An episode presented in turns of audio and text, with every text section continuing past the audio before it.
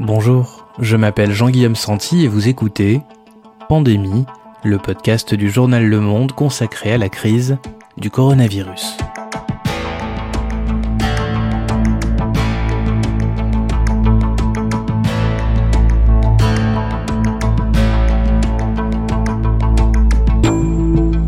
Aujourd'hui, quelle place prendra la Chine dans le monde d'après?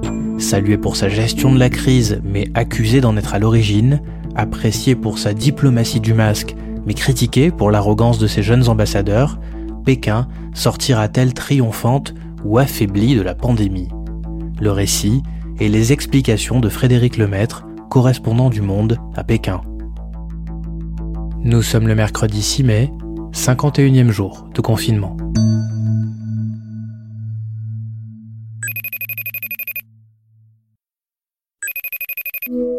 Allô Frédéric, est-ce que tu m'entends? Très bien. Je t'appelle parce que tu es notre euh, correspondant à Pékin et on va aujourd'hui parler de la place particulière de la Chine dans cette crise. Mais déjà, avant de parler géopolitique, est-ce que tu peux nous raconter, alors qu'ici en France on rentre à peine dans le déconfinement la semaine prochaine, comment ça se passe à Pékin? Pékin, comme la Chine, est déconfiné. Le symbole a été le déconfinement de Wuhan le 8 avril. Chaque ville a son propre rythme de déconfinement. À Pékin, euh, puisque c'est la capitale, c'est là où c'est le plus lent. Les écoles ont repris la semaine dernière, plus exactement les classes de terminale ont repris les cours la semaine dernière. Donc là, on est vraiment dans une phase de normalisation. Les vols intérieurs aussi en Chine reprennent. Toujours pas les vols internationaux. Il y a quand même, c'est quand même une capitale qui est encore un peu coupée du monde. En revanche, l'activité économique reprend. Les bus, les transports en commun sont de nouveau, sinon bondés. En tout cas, il y a du monde. Et on va dire que 60 à 70% des restaurants semblent rouvrir au moins partiellement. Et qu'est-ce qui a changé au quotidien à Pékin concrètement par rapport au monde d'avant coronavirus?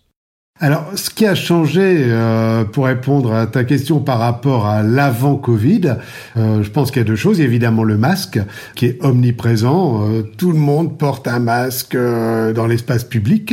Et par ailleurs, ce qui a également changé, c'est que pour rentrer chez soi, il faut maintenant un laisser-passer. Alors, ça dépend des résidences. C'est un bout de carton avec ton nom et le numéro de ton appartement. Ça peut être quelque chose de plastifié. Et maintenant, surtout, est apparu l'indice indispensable QR code. On a tous sur nos téléphones portables des codes de santé qui valident, alors là aussi ça varie énormément selon les villes et selon les opérateurs téléphoniques, mais disons que pour rentrer maintenant dans la plupart des magasins, voire pour aller sur un marché et pour rentrer chez soi, il faut présenter un QR code qui, euh, quand il est géré par les opérateurs téléphoniques, indique là où tu étais dans les 15 derniers jours. Donc si tu étais dans une zone où il y avait euh, peu de maladies, par exemple Pékin, tu as un QR code vert et donc là tu peux rentrer dans le lieu où tu t'apprêtes à rentrer. Si tu étais au Roubaix ou si tu viens de l'étranger, tu vas avoir un QR code orange ou rouge et tu ne seras pas autorisé à rentrer. Donc c'est uniquement géographique et pas du tout indicateur, par exemple, de ton immunité éventuelle à la suite d'un test sérologique. On reste uniquement sur de la donnée géographique. On reste essentiellement sur la donnée géographique, mais il y a des QR codes dans certaines villes qui intègrent les données physiques puisqu'il faut rentrer notamment sa température quotidienne.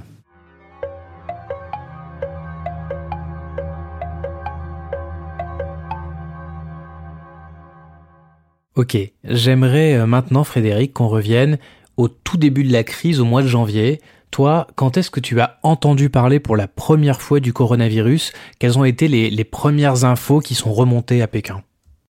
Je crois que j'en ai entendu parler le 1er ou 2 janvier quand euh, le South China Morning Post, le quotidien anglais de Hong Kong, a commencé à y faire référence parce qu'il y avait des cas suspects la première quinzaine de janvier dans plusieurs pays asiatiques ou à Hong Kong, à tel point euh, on savait déjà que ça venait de Wuhan, et les Chinois rigolaient en disant c'est bizarre ce virus, il a l'air de venir de Wuhan, mais il n'affecte que des, euh, des gens en Thaïlande, en Corée du Sud et Hong Kong, et nous, Ici, en Chine, on n'a rien. Donc c'est début janvier, surtout que le premier, dès le 1er janvier à la télévision, on nous a expliqué au journal, qui n'est pas le journal de 20h, mais le journal de 19h, que des individus avaient été arrêtés pour avoir répandu des fausses rumeurs à Wuhan. Évidemment, on ne nous disait pas que c'était des médecins et euh, qu'ils étaient au cœur de la crise. Mais donc c'est là où on a commencé à avoir les premières alertes. Quel est le moment qui a marqué un basculement dans cette crise? Quel est le moment où le pays a vraiment commencé à prendre au sérieux le coronavirus? Le moment où le pays l'a pris au sérieux, c'est le 20 janvier, c'est-à-dire quand même assez tard, quand euh, une des plus hautes autorités euh, médicales du pays, un, professeur maintenant de 80 ans, mais qui a été célèbre au moment du SRAS en 2003, est allé à Wuhan et a dit à la télévision ce que les médecins de Wuhan essayaient de dire depuis trois semaines, le virus est transmissible d'homme à homme. Donc ça, ça date du 20 janvier. Et le jour même, Xi Jinping a dit il y a une euh, grave crise qui se prépare et donc il faut y répondre. Donc la date charnière, c'est le 20, en sachant que les semaines précédentes, les autorités locales avaient tout fait pour minimiser la crise, au point que le 18, elles ont organisé un banquier géant de 40 000 personnes, 40 000 personnes, euh, à la gloire du Parti communiste, comme elles le faisaient euh, tous les ans à la veille du Nouvel An chinois. Et donc le 18, elles niaient encore la réalité. C'est quoi les étapes qui vont suivre euh, cette euh, prise de conscience? Donc il y a une première période, j'imagine, où le, nombre de, contaminés et de morts augmente, et puis euh, la période où ça y est, le pays arrive à contrôler l'épidémie? Oui, alors une fois que ça a été reconnu par euh, Xi Jinping le 20 janvier, les choses sont allées assez vite, avec évidemment le 23 janvier ce confinement spectaculaire de la ville de Wuhan, 11 millions d'habitants, et de toute la province du Roubaix, 56 millions d'habitants. À ce moment-là, les équipes médicales étaient totalement dépassées. Euh, il y a eu ces constructions d'hôpitaux en un temps record, il y a eu ces 40 000 volontaires, plus ou moins volontaires ou militaires, qui sont arrivés à Wuhan janvier, début février. L'épidémie n'a fait que s'accélérer durant la première quinzaine de février et après a commencé à décélérer à partir du 15, 15-18 février. Donc là, les choses sont revenues non pas à la normale, mais ont commencé à être maîtrisées et c'est allé progressivement de mieux en mieux jusqu'au 10 mars, visite symbole de Xi Jinping, la première visite qu'il a faite à Wuhan, euh, qui montrait là que la crise euh, semblait à peu près maîtrisée. Qu'est-ce qu'on peut dire de la tonalité de Xi Jinping le 10 mars quand il déclare que la Chine a vaincu euh, l'épidémie? Ah ben, ce qu'on peut dire, c'est que il a fait euh, cette euh, cette visite à Wuhan le, le 10 mars avec un double discours en disant on est en train de maîtriser l'épidémie. Ce n'est pas tout à fait fini, mais quand même. Et si on a maîtrisé cette épidémie, qu'évidemment on n'appelait plus le virus de Wuhan, bien entendu, c'est grâce à la supériorité du système socialiste aux caractéristiques chinoises. Donc il y avait à la fois un message sanitaire et un message politique très clair. Tout ce que vous devez faire, c'est être confiant. Nous gagnerons cette bataille contre l'épidémie. Wuhan gagnera, le Hubei gagnera et la Chine gagnera aussi. Et du coup, le 10 mars, on a vu un Xi Jinping quand même plutôt triomphant, alors qu'au début de la crise du coronavirus, euh, certains remettaient le modèle chinois en question, ce modèle autoritaire qu'il incarne, hein, puisque élu secrétaire général du Parti communiste en 2012, il est devenu président à vie en 2018. Certains disaient que ce modèle allait être mis en question par la crise du coronavirus. Il l'était déjà par la guerre commerciale avec les États-Unis, par la crise de Hong Kong, par la victoire d'une présidente pro-indépendantiste à Taïwan. Et en fait, on s'aperçoit que cette crise du coronavirus a plutôt renforcé son pouvoir sur le plan intérieur, mais aussi peut-être sur la scène internationale. Et en tout cas, c'est euh, ce qu'il euh, entend faire avec la diplomatie du masque.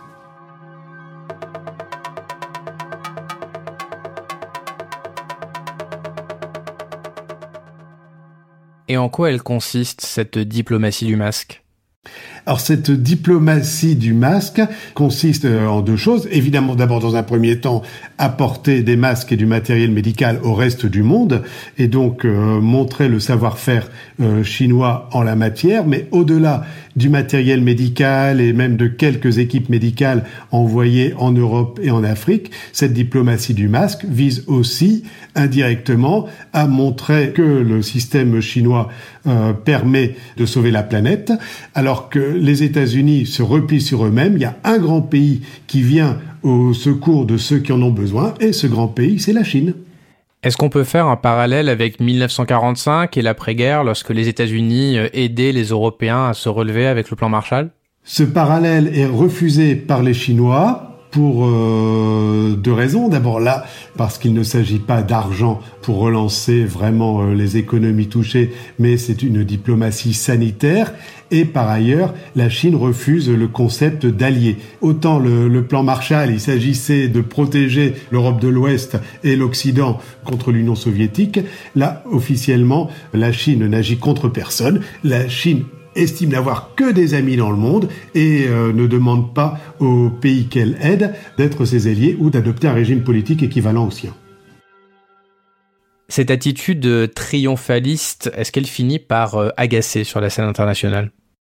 Ça, c'est clair qu'elle agace énormément les Occidentaux. On le voit, il y a une rivalité énorme avec les États-Unis. Donald Trump, maintenant, accuse la Chine d'avoir caché beaucoup de choses, y compris sur l'origine du virus, sur le nombre de morts aussi.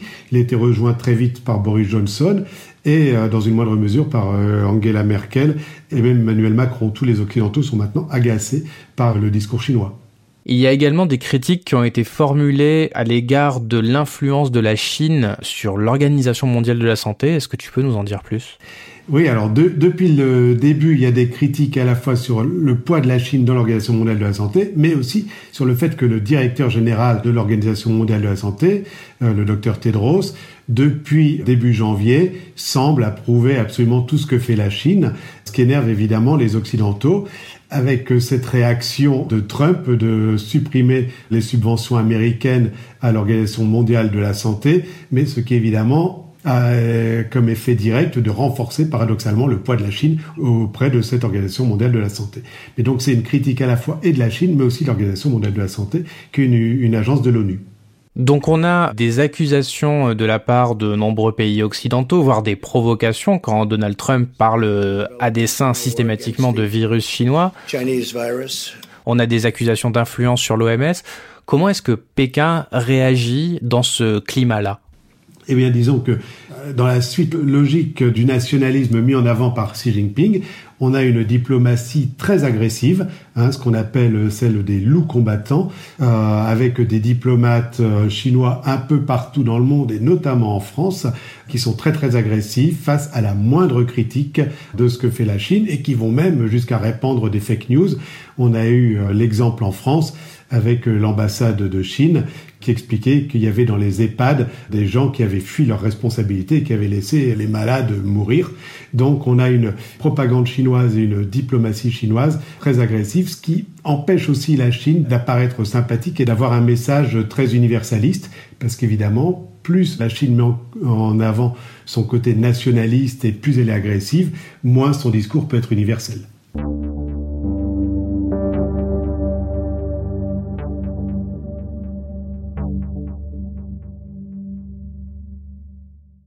Ok, donc on est passé d'une diplomatie euh, du masque euh, qui consistait à se poser numéro un en étant un allié euh, bienveillant qui fournit en dispositif sanitaire à une diplomatie assez agressive et tu viens de pointer là la contradiction.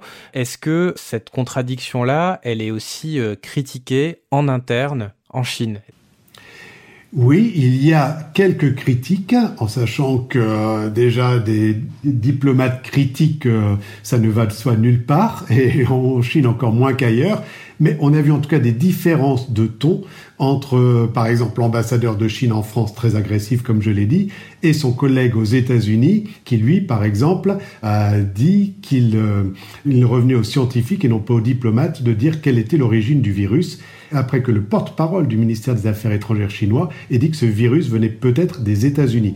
Donc oui, en tout cas, il y a des différences de ton entre ambassadeurs, avec, on va dire, peut-être une vieille garde d'ambassadeurs qui a fait sa carrière sous Deng Xiaoping et qui incarne la Chine qui s'ouvre et une nouvelle génération plus agressive et plus nationaliste. Il y a des débats, même s'ils restent assez feutrés.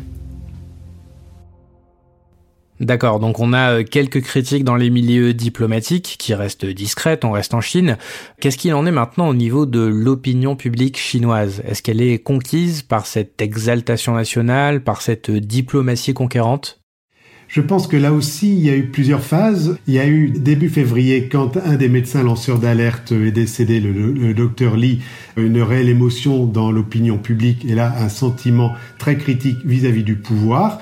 Maintenant que le, pire semble passer, voire que la crise est à peu près derrière la Chine, les, les Chinois sont évidemment plus satisfaits de la gestion de la crise par leur euh, régime qu'ils ne l'étaient en février, c'est normal. Euh, les Chinois, sans être totalement convaincus par la propagande, voient bien que les pays occidentaux ont également des difficultés à gérer cette épidémie et du coup, ça peut aussi relativiser les critiques qu'ils peuvent avoir face à leur propre régime. Pour conclure ce podcast, Frédéric, la question qu'on se pose aujourd'hui, c'est quelle place pourrait avoir la Chine dans euh, la géopolitique, sur la scène internationale de demain? Est-ce qu'ils vont réussir leur pari et devenir véritablement numéro un? T'en penses quoi, toi? Bah, je pense en tout cas que jusqu'à présent, cette crise ne va pas fondamentalement affaiblir la Chine. On ne peut pas exclure qu'elle la renforce. Je pense qu'il est trop tôt pour avoir une réponse définitive. En quoi est-ce qu'elle pourrait l'affaiblir? Elle pourrait l'affaiblir si effectivement les entreprises occidentales décidaient de repenser leur système de production et relocaliser une partie de leurs industries en Occident. Ça, c'est possible. D'un autre côté, si on admet que cette crise va renforcer les cartels et les grandes entreprises existantes, elle va peut-être renforcer Amazon, Tesla, mais elle va aussi renforcer Alibaba, Tencent, Huawei. Donc, il n'est pas du tout exclu que la Chine sorte renforcée de cette crise. Et quelle est aujourd'hui la principale faiblesse de la Chine?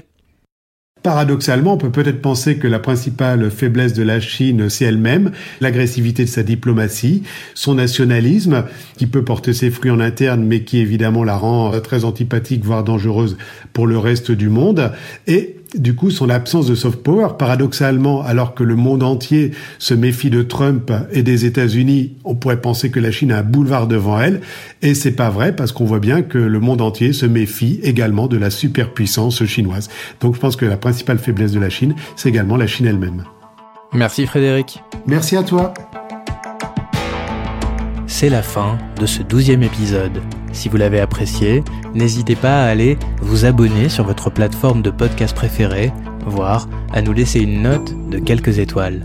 Vous pouvez également nous envoyer un email à pandémie sans accent @lemonde.fr. Pandémie est produit avec l'aide de Insider Podcast, Émilie Denêtre, Adèle Imbert, à la réalisation de cet épisode Julien Bitoun, générique Geoffrey Ricom, et quant à moi, je m'appelle Jean-Guillaume Santi et on se retrouve très bientôt.